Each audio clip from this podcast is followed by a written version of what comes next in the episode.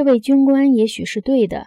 任何社区想要推动商品交换和服务业，使商业和服务业最大限度的发展，都不得不使社会生活同质化。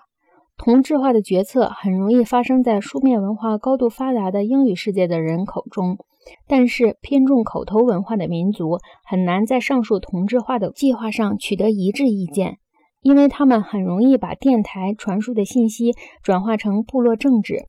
而不是转换成推动高级轿车生产的新式手段。重新部落化的纳粹党人容易觉得自己比美国消费者高出一头，这也是一个原因。部落人在文化人的心态中很容易找到缺口。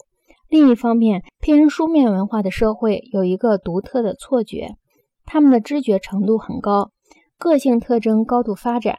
数百年来，印刷技术。以其线性同一性和切割片段的重复性模式所施加的条件作用，到了电力时代以后，一直受到艺术界的批评。线性生产过程已经被推出了产业界，不仅被排除在管理和生产之外，而且被排除在娱乐之外。电视图像的新式马赛克形态取代了古登堡技术的结构假设。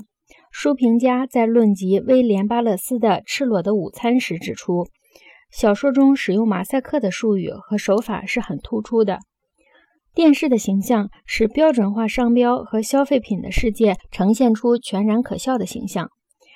其所以可笑，从根本上说，那是因为电视形象迫使观众非常积极地参与其间，使观众对消费时代之前的生活方式和岁月产生了怀旧情绪。